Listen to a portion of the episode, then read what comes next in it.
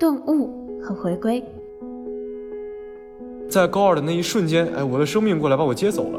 可能你本来在大地上走着，然后突然天空中来了一个天使，把你接到云端去了，说那个地方是你应该在的地方。然后你在天空中的回忆突然就全部涌入脑海中了，就完全忘掉了自己在大地上走过的路。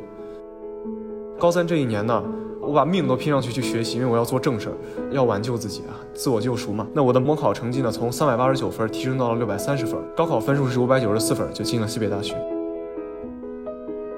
我通过更新自己的生活动态的方式，我带动他们一起高效生活、运动、学习。我把这种启发他人，我作为自己的责任吧。我想要带动更多的人去追寻生命的高效率和生活真意。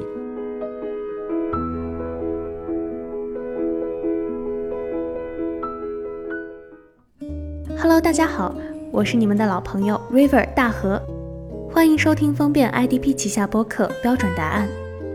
本期播客的主题是高二顿悟人生。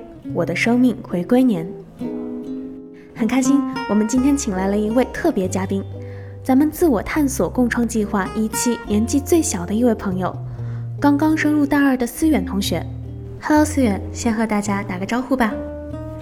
Hello，各位小伙伴们，大家好，我是何思远，现在正就读于西北大学哲学与社会科学学院，那么荣幸之至能来这里讲述我的故事。欢迎欢迎。非常欢迎思远来到我们的标准答案做客。咱们一期的伙伴们刚刚结束了为期六周的自我探索共创之旅。讲起思远呀，有两个非常特别的关键词：顿悟和回归。高二的那年被你称为自己的生命回归年，这个概念其实还蛮有意思的。四月能够讲一讲生命回归年的含义吗？啊，可以讲述一下这个含义哈，就是这样的。这个我按照生命的轨迹来讲吧。小学的时候呢，我爱好广泛，学习成绩也算是佼佼者。那么升入初中呢，我因为个人因素哈，被外界排挤、被孤立，就与校园暴力的阴影相伴。然后我就想混社会，让自己认识的人变多。我要学习那些人的行为，身陷世俗。我从来不学习，也不做正事儿。但是我当时秉持底线，也不加害于人，不抽烟。从初一、初二、初三一直到高中，一直如此。那时我的父母就说：“哎，他们说只要希望我以后在社会上能混口饭吃，不做亏心事就好了。”他就这么说。那高二的时候呢，我偶然读到了这个余秋雨的《中国文脉》，被屈原的一章植入内心啊。那我突然不再用人类社会中的任何价值去衡量自己了，我自己童年的时候的那个样子呢，也突然涌入脑海。于是我就开始那个无边无际的去认识自我，享受孤独。我就仿佛经历了一个生命的变轨，从初一到高二，这没有灵魂的五年的时光，那时候就完全被忘掉了。我就完全抛弃掉了那条轨道，不再随着那条轨道发展，而选择去接通自己的童年。一年的思考与写作之后，我就意识到自己生命的独特性，就认识到自己不能再平凡。可以说我是不学习的那段时间里，我被所有外界的声音所奴役了，就那五年嘛。但是在高二的那一瞬间，哎，我的生命过来把我接走了，把我从那个特别嘈杂的那个世俗环境中就接走了。啊，这种感觉非常的奇怪。就可能你本来在大地上走着，然后突然天空中来了一个天使，把你接到云端去了，说那个地方是你应该在的地方。然后你在天空中的回忆突然就全部涌入脑海中了，就完全忘掉了自己在大地上走过的路。后来高三这一年呢？我把命都拼上去去学习，因为我要做正事儿，要挽救自己啊，自我救赎嘛。那我的模考成绩呢，从三百八十九分提升到了六百三十分，高考分数是五百九十四分，就进了西北大学。大一的时候更加努力，事事追求极致。军训的时候我是总指挥，也是当了班长，体验了四五个社团和学生会。在学习里面我也是拿到了专业第一，同时学会了 Python 呀，学了俄语，当了封面编程的助教，就做了很多事情啊，不可能还回忆不全哈，并且也做了很多有趣的事，比如在学校里面我。每学完一门课程，都会产出至少一份完善易理解的学习资料，有时候是知识点整理，有时候是思维导图。那么通过分享这些学习资料呢，我帮助到了六百六七百名同级的同学，也从中结识了很多朋友。我通过更新自己的生活动态的方式，我带动他们一起高效生活、运动、学习。我把这种启发他人，我作为自己的责任吧。前两天我也系统学习了个人品牌运营的课程，啊，现在正准备着着手在各大媒体平台上做一个启发频道。我想要带动更多的人去追寻生命的高效率和生活真意。所以你可以看到，就这个状态的转变是比较突然的，比较剧烈的，就好像生命回归之后，我就知道啊，我真的应该去做什么，这是我一辈子要做的事业是什么了。从童年到现在接通了。哦，原来是这个样子。那当时是受了什么影响，想要混社会呢？啊，这个为什么混社会啊？我突然想到，我这个公众号以前一篇文章里面写过为什么那个混社会这个原因哈，啊，因为什么？这个那文章我现在找不到了，我也忘了我当时咋写的了。这就是我最开始公众号还只是作为我自己研究自己的一个天地啊，那个时候我写的这个这篇文章。现在想的话，应该就是人当时这个年龄比较小，然后觉得这个，因为我一直都想成为一个独特的人，然后我觉得从小就觉得自己蛮独特的。小学就是这样，上初中以后呢，就还是这样，然后觉得混社会的人，当时不是大家都安心学习嘛，怎么样的？然后我如果混社会，好像还挺不一样的。然后我就就跟那些少数派嘛，就一起穿那样的衣服，怎么怎么样的，就感觉比较厉害。然后可能也是因为，主要是因为那个时候的需求。那个时候有什么需求呢？觉得那些混社会的人嘛，可能显得比较成熟，说话的那些语气怎么样的，给我的感觉比较比较帅啊，比较想追随。小孩子都那样嘛，这属于一个比较正常的这么一个需求，模仿，还就孩子的那种模仿的天性，对吧？大概应该原因就是这样。到后来呢，越走越深，就是相当于在那个没有没有好好学习嘛，就在那个文化圈里面一直就烂下去了。幸好有这个生命回归年，是这样。我相信这样一段非常中二的时光，也是不少同学都拥有过的。在初高中的时候，觉得混社会是一件很酷的事情，好像比较像大人，比较酷。但其实呢，主要是因为这个阶段，大家的自我意识刚刚觉醒，开始想要去探寻自我，也开始慢慢的去认识世界，其实也是非常正常的现象啦。那这样说来，还真的多亏了有生命回归年，才有了寺院现在的样子。如果要拿三个关键词来形容你的生命回归年，会是什么呢？关键词啊，我想想啊，我公众号曾经有一篇推送，我公众号写了很多关于这个生命回归年的推送啊。我曾经有一篇推送里面是是这么写的，关键词是有一个是无经验，这是第一个关键词，第二个关键词是无羁绊。第三个关键词是有方向，为什么这么说呢？无经验是说我从来没有体验过生命的回归，也没有体验过思考生命，这是第一次。无羁绊指的是，就是当时我完全是阶段式社交的一个状态，没有过往，然后也不学习，没有任何的羁绊，只是去思考。那么有方向就是我想要突围，我想要变得理性而而且变得坚定，这就是有方向。这就是上面这三个关键词，其实也就是我能够生命回归的一个原因。动力的上面的原因吧。嗯，为什么把启发他人当做自己的责任呢？利他性是你价值观中非常重要的一点吗？说实话，你问我这个问题，我其实不能一下子想到根本原因。但是就是我走过的很多路，它都落到了启发他人这里。就我生命回归年，也就是那高二的时候，当时就给自己创造了个哲学概念，我就说伊甸园，为啥呢？因为我当时就是说想要什么大庇天下寒士俱欢颜，就是当时有这么一句话，用的是杜甫的诗词嘛。啊，当时我 QQ 和微信签名都是这个，为啥我要用这个呢？呃，就是因为我不是精神世界那时候比较丰盈吧，应该算是，就自我感觉比较丰盈哈。呃，我觉得那时候天下有太多上精神上的那种寒士，就太多人他没有灵魂的成为就这个社会的流水线上的那么一种产品，我就觉得啊，我好不容易我找到了自己的这个生命，找到自己的灵魂，我看着这个世界，很多人他是身在那种极寒中，但是他是不知道这种寒冷的，然后我就觉得那个时候呢，我就想要帮助他们，就是通过一些启发性的思辨性的话语，我上出租车的时候还给出租车司机说话，就是我在那儿。基本上就是在路上的时候，我有时候会会找路人，就跟我现在想起来，我那时候还不知道苏格拉底，我现在觉得我那时候跟那苏格拉底一样，但是没有，我我我肯定没有他那么强哈，我也比他差远了，我就是一普通人。那时候就就是那样子的一个状态啊，但是我现在就觉得啊，好像现在我应该做一些实事了。我生活如果能把实践这个方面的事情做好，那我就可以去启发他人了。所以说，现在就在做这个启发频道，在做公众号。再去启发他人，这是我价值观中非常重要的一点，就是要去利他，因为我觉得这能让我获得一种内心上的充盈。听思远的讲述，其实算是有两个转折点的，一个是升入初中受到排挤、被人孤立，进入低谷。如果和生命回归年对应起来，那应该就是生命迷失期了。再一个就是你的生命回归年了，带你走出低谷，顿悟人生。还蛮好奇，那段迷失的时光是因为什么而被排挤呢？那种迷失的状态又是怎样的呢？对，生命迷失期，生命回归年啊，这个说的这个大河总结的非常到位，差不多是这样的。但是说这个为什么被排挤哈，我想，嗯，升入初中之后啊，从外界看来我应该是过分张扬，我专注自我，而且不知收敛的，我又本身没有什么能让大家信服的特质。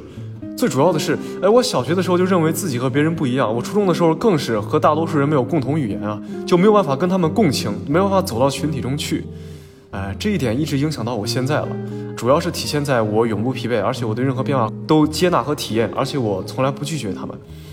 但是，我身边的很多人就是看到有什么变化什么就疲于应付，就有那种感觉，而且就是比较疲惫啊什么的，我就是跟可能就稍微有点不一样哈。幸好我是社会工作专业的学生，这个专业呢最强调同理心和共情啊。我当时也不知道它是什么，但莫名其妙我就主动的选择了这个专业。后来深入学习才知道，它正好补齐了我最大的这个短板，所以也是认为是一种注定吧，有点意思哈。大概是这样。那么关于回归契机又是什么呢？或者说你认为有哪方面的原因和触发条件？啊，这个回归原因呀。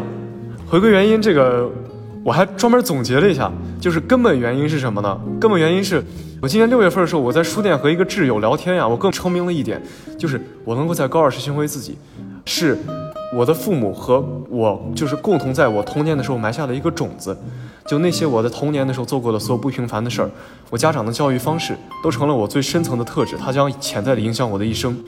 童年时候怎么样呢？是我的父母，他放纵我的爱好自由发展，他也很抓我的学习。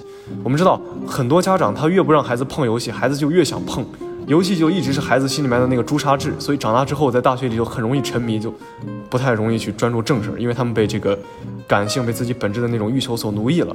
但是我的父母呢，他们在小时候从来不给我的爱好设限，我尝试新东西是绝对的零成本，所以我对自己的爱好就从来没有那种求之不得的念想。我也没有对任何的爱好沉迷过，包括网游啊，我可能一一开始很喜欢，但是我倦了就不碰它们了。任何爱好都没有占据我太多的时间，也没有在学习的时候让我分心。同时，我广泛涉猎，我实践体验，才知道心中所向。就是因为我的父母不设限嘛，对吧？所以这不仅在童年的时候帮助我认识自己，也在大学的时候帮助了我太多了。因为我广泛涉猎，让我知道了我是什么，是什么人，让我知道这个世界的多样性。而我的父母第二点狠抓学习，就让我走稳正道，不生邪念。我得到了正见正觉，我就知道，哎，有些事情他是一定要做的，而且要对自己狠，那就是主业。就只有主业完成好了，副业呀、朋友啊、爱情啊，一切所有的其他事情才会有好结果。童年的时候，父母很抓我学习，我得到了不少好成绩，也为我的学习能力就有一些信心，为后来高三的突围设立了一个标杆与依托。可以说，从我生命顿悟的那一刻起，直到大一的结束。啊，我其实一直都在寻回我的童年。那我刚才说的一直是这个间接原因哈，那我接下来说一下这个直接原因，就是导火线。我们知道，啊，要说导火线哈，理性是只能让我们知道自己该做什么，而只有感情才会推动我们开始行动。感情是我们最底层的动力。我高三毕业的时候，回忆了那那段我变化的时光，我是这么写的：我说人世将我变得太过于敏感，每日都有千万人的言语通过我一切的感官直达我的内心。我在其中挣扎，我矛盾着，难受至极。我说我不够博大，不能容纳他们，但我也不敢麻木，我也不能忽视他们。所以我就不停的去思考啊，转化吸收这些人类的社会的话语。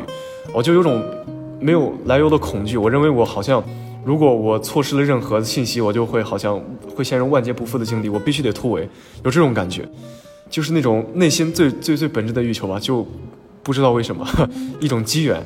啊，余秋雨先生的书是导火线啊，他向我展示了自己本应该去向的另一个世界，和我最深层次的一个潜质共鸣了，就唤起了我这种逼迫自己突围的一种本能。这个本能呢，就是我童年的时候种下的种子，在那一刻就突然被唤醒啊，它疯狂的成长。这种力量就是带动我所有的情感，我不要成为庸人，不要成为众人，我要学会自己的生命，以自己的五官、皮肤、头脑去感知、去思考这个世界，要在无穷的实践中呢。我希望我能完全的、自主的去体验这个世界的一切。我要能倾听这个世界的声音，啊，倾听自己内心的声音。我要成为自己，这是当时最本质的一个欲求，所以才能有这样子的事情。我可不可以这样理解？高二的那个时候，思远其实是触发了自己自我探索的开关。从你的讲述中，我感觉你应该就是从那个时候开始，更多的去思考自身，选择向内探索。对对对，是是触发了我自我探索的开关。那么你认为改变是如何发生的呢？它又是怎样影响你的？那我们就是稍微更细致的这个观察一下高二的时候我是怎么变化的。就上高二前那个暑假八月份，我偶然读到这个余秋雨先生这个《中国文脉》啊，它里面讲到屈原，讲到孔子，我突然感觉到自自己被包容了，被理解了，而且是就是与屈原这样的历史人物共情，你知道吗？秋雨特别抓住我的话，有这么写，他说他讲屈原，他说他无处可去，却终于无所不在。我当时也是，就是被人类社会就是放逐嘛，没有人理我，我怎么样的，就是，所以也确实无处可去。但是那种无处无所不在的这种特别浪漫的话，就触及内心啊。还有什么？屈原一直在赶时间，他害怕香草枯零美人老去，他一直在发问，永远而而且这个问题是似乎永远无解。他说，跟诸子百家们都是不一样的，诸子百家们都是豁达的，对于问题都是有解释的，但是屈原是一直在发问者。我也觉得就是这种独特性启示了我，包括后面也说了很多别的，就这些话呢，它启发我享受了自己人格中的矛盾，也影响自己曾经最深的一个恐惧，就是孤独。因为屈原他就是孤独的。我突然就觉得啊，眼前的种种景象我世俗无比。距离我属于的那个圈层差距太远了，我就觉得啊，我应该是和屈原那样子的人是一样。就当时有这种感觉，感觉我有一种更好的去处，不必放低自己去与眼前这些人社交，去追寻他们的认可，没有必要，对吧？以前我一直想成为各种在社会中混得好的人，哎，觉得那样是唯一的受到人的认可的方式，所以我异化自己，向那些人靠拢。而现在我是第一次对于社交产生彻底的厌恶。我觉得困在社会关系中，困在眼前，在沼泽一般的人海中那样浮沉，我觉得我根本抓不住自己的生命。所以，其实我知道了孤独的珍贵，我就开始享享受孤独，开始欣赏自身。所以，我就发现眼前熟悉的一切都变成了陌生的，变成了新的。一旦从熟悉变得更陌生，就会它就会永远的和以前就不一样了。我就控制不住的不断思考、写作，自己沉入了无尽的思维世界里。呃，与印象中就是那种。最柔软、最高贵的文字和那种画面去接触，当时看那个余秋雨，然后还看金米先生的一些画作啊，比较有意思。那个遗失了一只猫哈，他的那个小绘本，我就迎来自己的那个生命和童年的回溯吧。我知道自己的独特性了。然后就是现在，我依然是觉得那个时候我是通悟的，是无所不知的那种状态，我绝对不可能再复制的。虽然那个时候我留下来的文字啊，大部分烧掉了，但是现在我看到那个时候自己偶然留下的只言片语，我依然会受到绝大的启发与震撼。但是啊，那个时候的思想体制限制了我的实践，因为我只要一天不去回味那个体系，我就会对它的印象变得模糊，就会与那个观念世界就没有那么清晰的感知了。所以，我完全被那个思想体系给奴役了。所以，思想体系它可以说是我的幸运，也成了我的枷锁，是这样子的。为什么会选择把当时留下的文字烧掉呢？不会感到遗憾和可惜吗？啊，现在想到那个时候烧掉了自己在突围期间所写的文字，想到这件事，我仍然会感觉到很有诗意，就像是涅槃一样。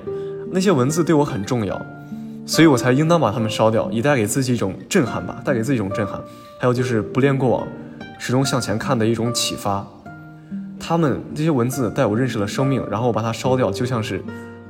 就像是生命燃烧了，就那种感觉非常有意思，比较诗意的一件事，这就是这个问题。那么思远觉得你现在的状态和生命回归年的状态有哪些不一样了吗？嗯，那现在呢，我感觉最重要的区别是，我的思想现在一切是作用于实践的，已经没有了当时那种绝对的出世的那种清澈与通悟。刚才也讲到，其实高二的时候我的思想限制了实践。所以，我后来才会抛弃所有的思想，进入高三好好学习。我比较期待啊，多少年以后，我如果能出人头地，能够重寻这种超脱至极的思想，甚至我把它变成创造价值的方式，给更多人以启发。我期待这么一刻。过往不恋嘛，所以这也给了当时为什么烧掉文字这个问题一个答案，对吧？对于你来说，这些变化又意味着什么呢？你怎样看待他们？我将我的生命呢，贯之于启发他人的事业。无论是过去、现在还是未来，这就这似乎是我天生的一种印记。从童年的时候，我就是这样，从童年起就是这样，这是我永不疲惫的一种源泉吧。就是我得自己身体力行，通过实践给别人带来启发，而不能光是说，光说不做，那那对吧？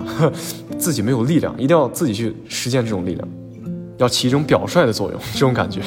高二那年我就是，呃，高二那年我出师生命，我想通过自己的思想启发别人，但是没有人理解，没有人听。那我觉得就是我发现是人们很忙，他们困在这种庸俗的事物中了，他都没有时间去思考。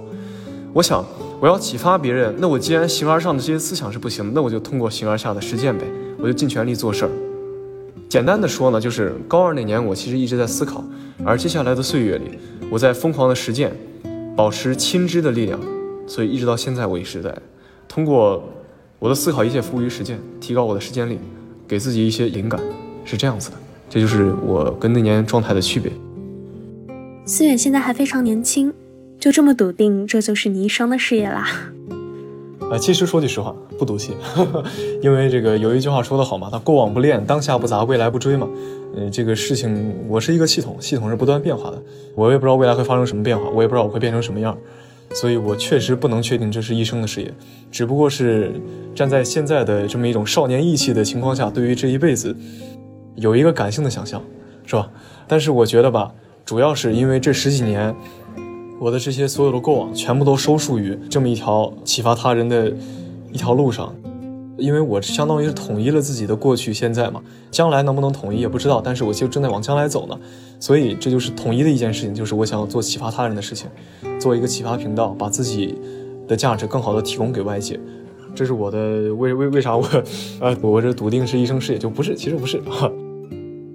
为什么觉得自己能够有启发他人的能力呢？这个问题，我觉得，就我学社会学的嘛。然后我们有一句话是说，这个你对于自身的认知啊，全部都是由一个就一般化的他人，就别人啊给你的这么一个反馈形成的。那其实我这件事情也是这样的，身边的这些主要是身边有有几位吧，希望我能做一个启发频道，因为我平时会没事儿分享自己的生活状态，在这个朋友圈在什么的。其实我在分享朋友圈的时候，我也是很有目的性的，就是希望自己的生活状态能够带动一些人，影响一些人。啊，实际上这个效果确实很好，因为我有一次就是人比较悲剧，你知道吗？因为就可能考试失败了，然后就是希望大家来安慰，就是不是希望大家安慰，就大家就都来就都来了呗，就，呃，我也肯定希望嘛，对吧？然后来了之后，他们就告诉我，在我不知道的时候，我真的已经影响了很多人，然后很多人看着我的空间就加我为好友，就想一直关注我的动态，这样，然后我就觉得啊，这个我不能光在自己的空间里面发动态吧，我得把这个东西。如果是它是有用的，我应该给更多人提供吧，对吧？所以我就搞了一个这个公众号，然后未来想再做一些 B 站上做个视频，然后怎么怎么样的，对吧？然后把这个内容做得更加精致啊，做得更加的能够被阅读，内容的信息浓度尽量要大一些，是这样。还想问思远一个问题：你怎样看待你和世界的关系？又怎样看待入世和出世呢？嗯，我跟世界的关系啊，我觉得。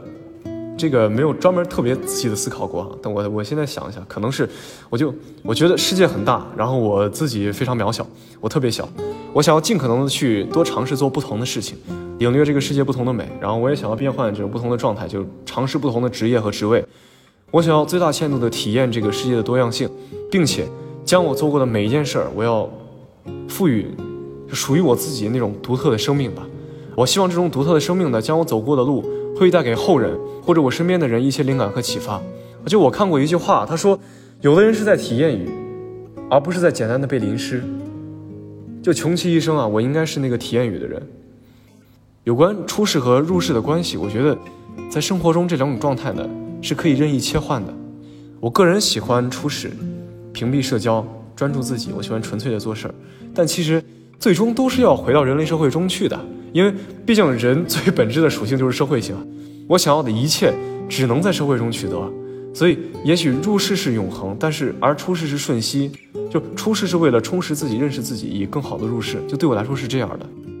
我记得之前呀，咱们在一期话题讨论的时候，思源有提出来想要找到自己能镶嵌在这个社会中的合适位置，对吗？对，没错，是的。那么这个是你对于工作和对于职业的理解吗？就是这其实就是与物质报酬的多少是无关的。我只是想要在社会中找到那个适合我的位置，能够与我的实践，在实践中认识我的这个禀赋与天性匹配的那么一个位置，能让我的劳动发挥出我最好的能力，为这个社会创造出我能给予的最大的价值，就是这么一个位置。这个位置线，我觉得大致是在，我现在就是也探寻到了吧，这个能做的事情，就是想要在互联网上做一个频道，播报生活状态，同步一些第一人称视角做的不平凡的事情，给人们带去一些启发，很正向的、很阳光的那种启发，就一起努力那种感觉。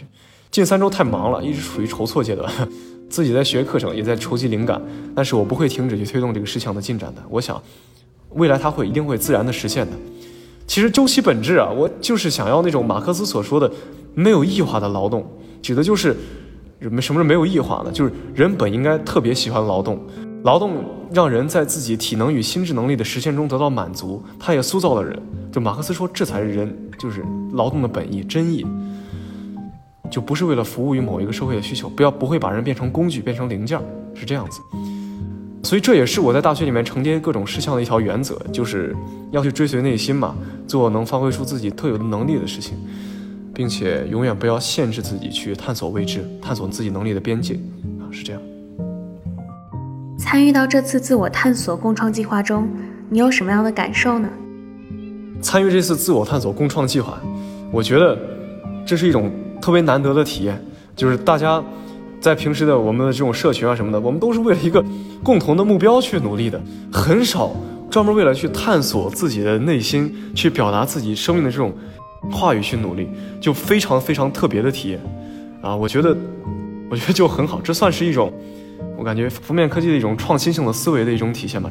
做这种事情的人很少，这确实也是一种社会的需求，所以说我觉得一定是能做成功的，我觉得特别好，这应该就是我的感受。非常感谢思远来做客我们的标准答案，也希望你能够一直忠诚地追随自己的内心，抵达自己渴求的彼岸。啊，也送大家一句话，这是我一直我的座右铭吧，就是生命太短，追随内心。谢谢。好啦，今天的节目到这里就要和大家说声再见了，我是大河，我们下期再会喽，拜拜。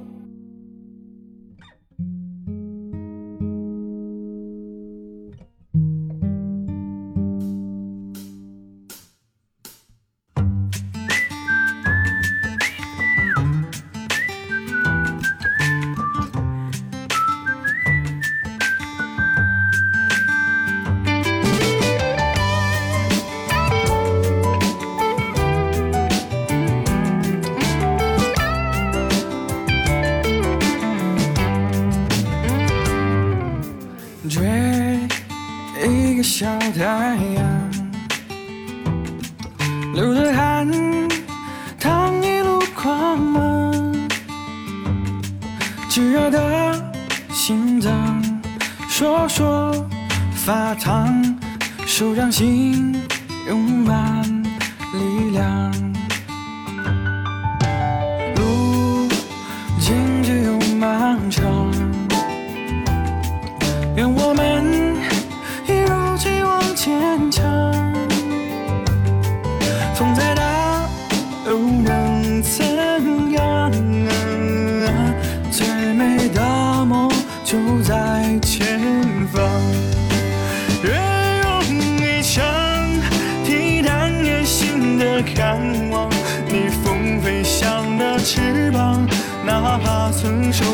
不矜，不紧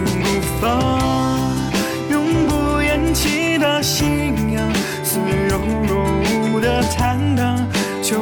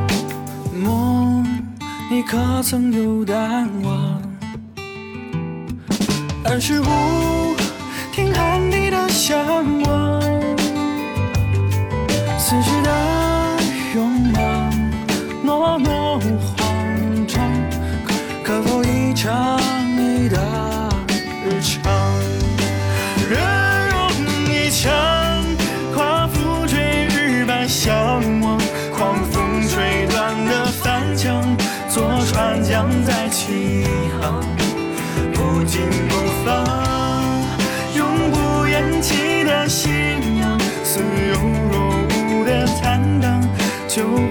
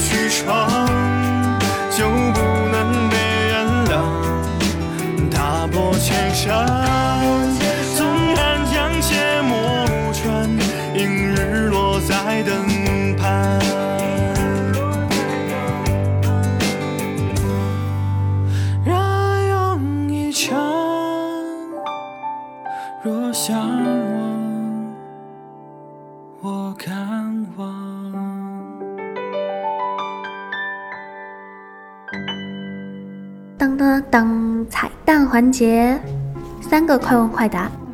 这次的问题从普鲁斯特问卷中来哦。第一个问题，你认为程度最浅的痛苦是什么？我认为是失败。为什么呢？因为只要能够根据失败去迭代经验、优化方法，那么失败只是代表我离成功更近了一步。甚至理性来说呢，越失败我就会越欣喜，这是真的。但肯定你不能完全被理性控制嘛，所以我会让自己去体验失败。我会在特定的时间里面啊，通常是得知我失败之后的几个小时里面，我刻意加深失败对自己情绪的影响，因为我觉得那是一种难得的状态。我会在失败带来的巨大的震动下写一些文字，对于自己平日的生活进行思考，我也会受益匪浅。你最不喜欢什么？啊，我最不喜欢对事物失去鲜明的感知吧。最后一个问题，如果有转世，你希望成为什么样的人或物？如果有来世，我希望成为自己，我希望继续追随内心，体验我一辈子没有就这辈子没有体验过的事物，还是要成为自己。